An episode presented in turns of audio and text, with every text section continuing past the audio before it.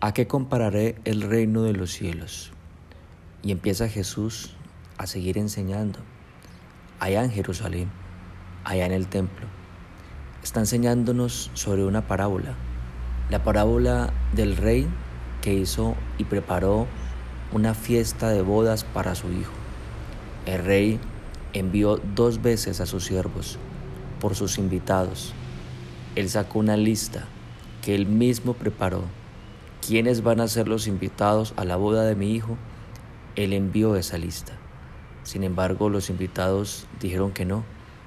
Pero también un grupo de los invitados mataron a los siervos, a los siervos que el rey había enviado. ¿Qué hace el rey ante, ante este desprecio? ¿Qué hace el rey ante este ataque? Matándole a sus siervos. ¿Qué hace con estos hombres que le hicieron este agravio? Así nos quedamos en el episodio anterior. Vamos a continuar entonces en esta mañana y te saludo. Muy buenos días. Estamos en Mateo capítulo 22 y quiero pedirte que me acompañes nuevamente con tu libreta de apuntes, con tu Biblia. Mateo 22, versículo 7. Dice así. Y al oírlo el rey se enojó y enviando sus ejércitos destruyó a aquellos homicidas y quemó su ciudad. El rey actúa. El rey había tenido misericordia mas sus invitados fueron terriblemente crueles con sus siervos. El rey mete su mano en este problema y no se va a quedar quieto, porque a los oídos de tu padre le llega cuando alguien se mete en contra de ti. A los oídos de tu padre le llega y él actúa. Él no se queda quieto. Como león rugiente que sale a la defensa de sus cachorros, así sale él. Este rey entonces dice aquí en este versículo, envía sus ejércitos. Estaban localizados los invitados. Los envía a una misión clara. Destruyan aquellos que acabaron con mis siervos. Los invitados no se lo esperaban. Ellos pensaban que podían continuar así, que ellos podían seguir menospreciando al rey, podían seguir haciendo lo que querían e ignorando a los siervos de Dios. Podían creer entonces que como los siervos eran mansos, no tenían quien los defendiera. Mas no es así, porque Dios es escudo alrededor tuyo. Dios es tu gloria y el que levanta tu cabeza. Cuidado, que tengan cuidado el que se mete con un siervo de Dios, porque el que se mete con un hombre de Dios manso, el que se mete con un hombre que representa a Dios, que tenga cuidado porque el rey mete la mano. Versículo 8 dice, entonces dijo a sus siervos, las bodas a la verdad están preparadas, mas los que fueron convidados no eran dignos.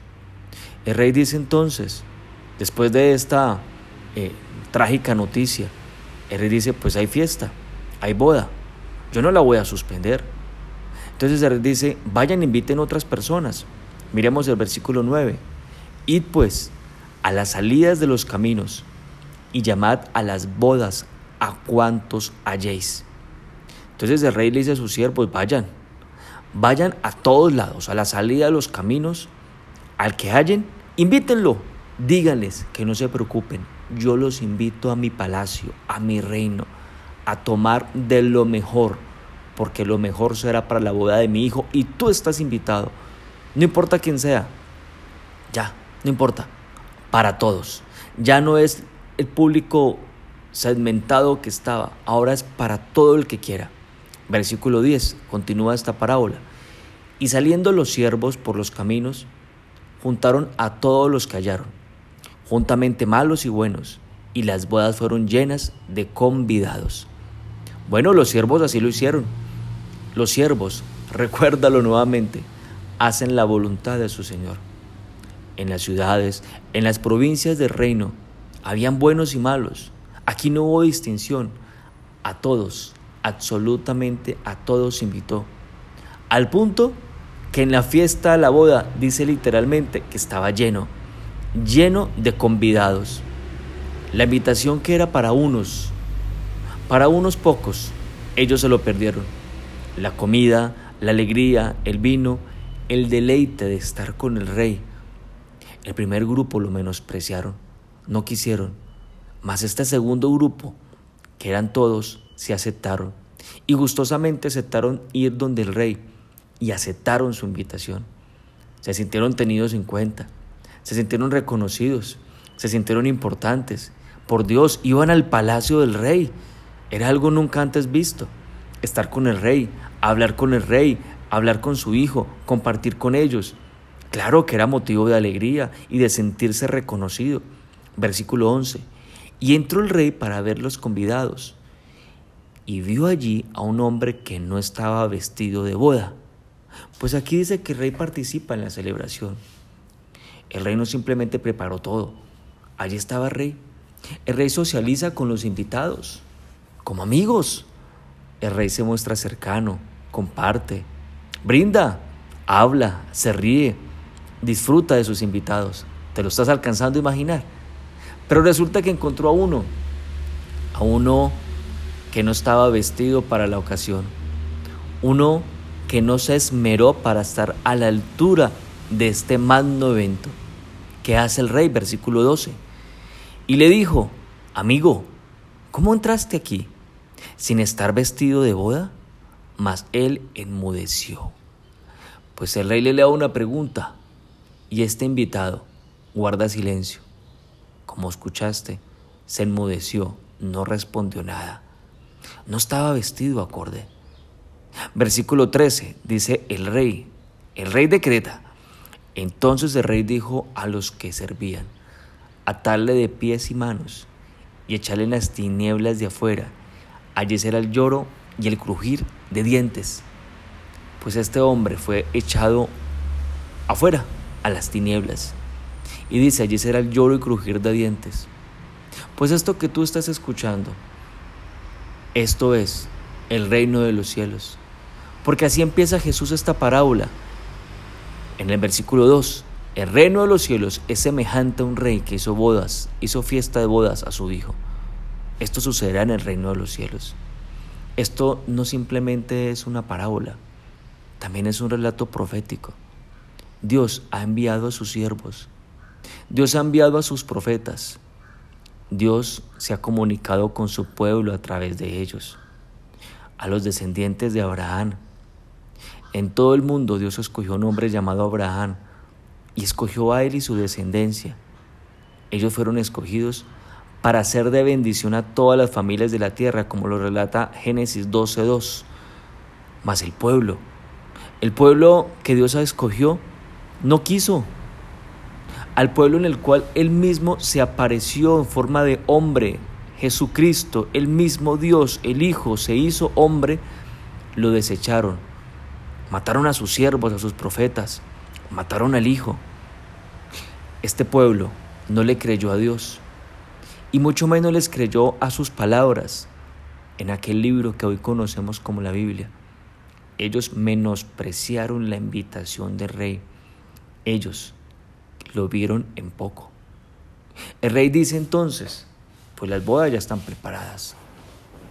El rey entonces, después de Jesucristo, sus siervos salen por las calles Salen por todos lados a invitar buenos y malos, a las bodas de los hijos, a las bodas del Cordero. Eso hace el rey. Eso hace el rey y eso comisiona a sus siervos. Estas bodas se desarrollan y se van a desarrollar en el reino de los cielos. Esta boda se conoce como la boda del Cordero. Y esta boda estarán todos aquellos que han aceptado la invitación de recibir a Jesús en su corazón tú que me estás escuchando, tú y yo estaremos allá. Si tú aceptaste la invitación de Jesús de entrar a tu corazón, tú estarás en esa boda. Apocalipsis 3:20 dice, he aquí yo estoy a la puerta y llamo.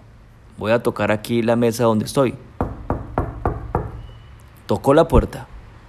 Si alguno oye mi voz, dice Jesús en Apocalipsis 3:20, y abre la puerta, Entraré a Él, cenaré con Él y Él conmigo.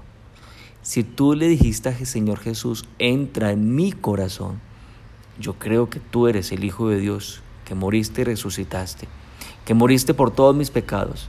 Él entró en tu corazón. Si no lo has hecho, te animo que lo hagas.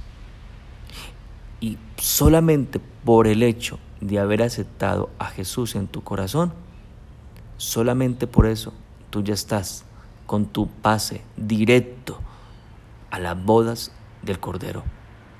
Seguramente algún siervo de Dios te compartió a ti. Seguramente alguien te compartió esta verdad. Ahora solamente nos queda aceptar la invitación. Y allá nos veremos. Allá tú me saludarás. Yo también te saludaré. Allá me dirás, oye Yami, ¿te acuerdas de aquel audio que compartiste sobre las bodas del reino de los cielos? Pues bueno, Apocalipsis 19:9 dice, Bienaventurados los que son llamados a la cena, a la cena de las bodas del Cordero. Y me dijo, estas son palabras verdaderas de Dios. Apocalipsis 19:9 lo dice, Bienaventurados los que son llamados a la cena de las bodas del Cordero, y tú eres llamado a la cena de las bodas del Cordero. Solo basta que te pongas el vestido. El vestido que no halló el rey en este hombre que se coló en la fiesta y le preguntó, ¿y tú por qué entraste si no tienes vestido? Y fue sacado y lo echaron. Solo falta entonces que te pongas el vestido, porque ya tienes el pase directo, ya aceptaste a Jesús, te falta nomás que te pongas el vestido. Bueno, la pregunta del millón entonces, ¿cuál es el vestido? Muy sencillo, es el vestido de siervo, el vestido de los que hoy se hacen siervos de Dios. Recuerda que es un siervo, el que hace la voluntad de su Señor y el que lo representa. El siervo que hace sale a invitar a otros a las bodas del Cordero. El que tiene el vestido para la ocasión se ocupa que su familia asista a la boda. Se ocupa que sus amigos, familiares y todo el que se encuentre en su camino asista a las bodas porque ellos, hicieron este grupo de siervos. Ve, acompáñame, acompáñame a seguir invitando a otros. Juntos, sigamos extendiendo el reino de los cielos aquí en la tierra. Jesús finaliza esta parábola en el versículo 14, dice, porque muchos son llamados y pocos escogidos. Pues como lo leímos en Apocalipsis 19, bienaventurados los que son llamados, Él te ha llamado. Él te ha llamado a ti. Y tú que estás escuchando este audio, esto es para ti. Él te ha llamado. Ahora tú decides si te haces el escogido. Los escogidos fueron los que tuvieron el vestido para la boda, los que se hicieron siervos. Que no sea en tu vida la historia de los que pudieron haber sido. No, eso no te puede pasar. La mesa, la mesa en el reino de los cielos, tiene un letrero que dice reservado con tu nombre. Ahora ponte el atuendo, hazte su siervo. Hay mucha necesidad y hay necesidad de conocer la verdad. El mundo necesita conocer la verdad. Hay necesidad de salir del común. Hay necesidad de salir del menosprecio. Hay necesidad. Grandes lecciones en este episodio del día de hoy. Cuatro, te las resumo en cuatro lecciones. Primera, cuando tú te pones el vestido de siervo de Dios, te haces un hombre manso, así como estos siervos. Por consiguiente, el que se levanta contra ti debe esperar que un león te defienda, que el rey levante tu cabeza. No tomes a personal las cosas que se hacen contra ti. Tú haz lo que tienes que hacer. ¿Qué tienes que hacer? Represéntalo y haz su voluntad. Un siervo no paga mal por mal, un siervo paga bien por mal, un siervo ama a sus enemigos, un siervo hace el bien al que le ultraja, deja a Dios ser Dios. Segunda lección, alégrate conmigo que Dios nos tiene en cuenta y nos invitó. Y algún día estaremos cerca del Rey de Reyes, algún día le veremos cara a cara, no en este reino, en el reino de los cielos. Allá, créelo. Y aunque ahora con tus ojos no lo veas, ten la capacidad de visionarte como si ya estuvieras allá. Y pídele eso a Dios, que te dé fe, que te ayude a entender que tu vida trasciende a la eternidad. Tercera lección, es tu decisión ponerte el vestido. Póntelo. Hoy Tómalo hoy. Yo te animo. Dile a Dios, yo me hago tu siervo. Hoy decido hacer tu voluntad y no la mía. Hoy decido creerte a tus palabras y entender que tú eres mi guía. Entender que tus palabras me haces una invitación para que yo esté contigo en el reino de los cielos. Y cuarta lección, recuerda, y ya lo hemos hablado varias veces, el siervo hace la voluntad de su Señor y el siervo representa a su Señor. Con esto en mente, te ruego que me acompañes y finalicemos este día, o más bien este episodio, con una oración. Padre, levantamos nuestro corazón delante de ti, dándote las gracias por la oportunidad tan maravillosa que nos das de empezar cada minuto, cada momento de nuestra vida, teniéndote presente en nuestra mente y en nuestro corazón. Gracias porque tú no escondes de nosotros lo que tú haces hacer. Tú le das claridad. Tú nos muestras que continúa después que pasemos y peregrinemos en este reino de la tierra. Tú nos muestras el camino preparado. Tú nos muestras la grandeza que continúa y que continuará en el reino de los cielos que nuestra vida no se limita al tiempo, el espacio y la materia actual, que nuestra vida trasciende, trasciende a algo más grande de lo que podamos imaginar. Por eso hoy, Padre lindo, quiero decirte que hoy me hago tu siervo.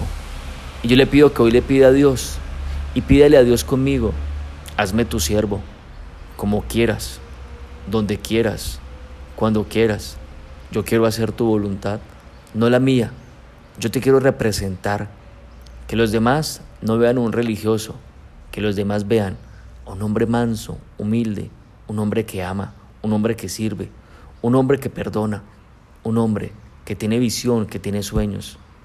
Padre lindo, hoy me pongo el vestido de siervo, hoy me pongo el vestido adecuado para que desde ahora esté listo, para que cuando tú me llames, tú me llames a la eternidad, me encuentres vestido con el atuendo de siervo. Eso es lo que quiero y eso es lo que yo necesito para mi vida. Hoy entiendo que tú metes tu mano poderosa y me defenderás y defenderás a tus siervos, a un hombre manso y humilde de corazón. Ahora te pido tu bendición para este día. Que Dios, el que tiene planes y sueños contigo, el que ha reservado lo mejor para ti, te bendiga. En el nombre de Jesús. Amén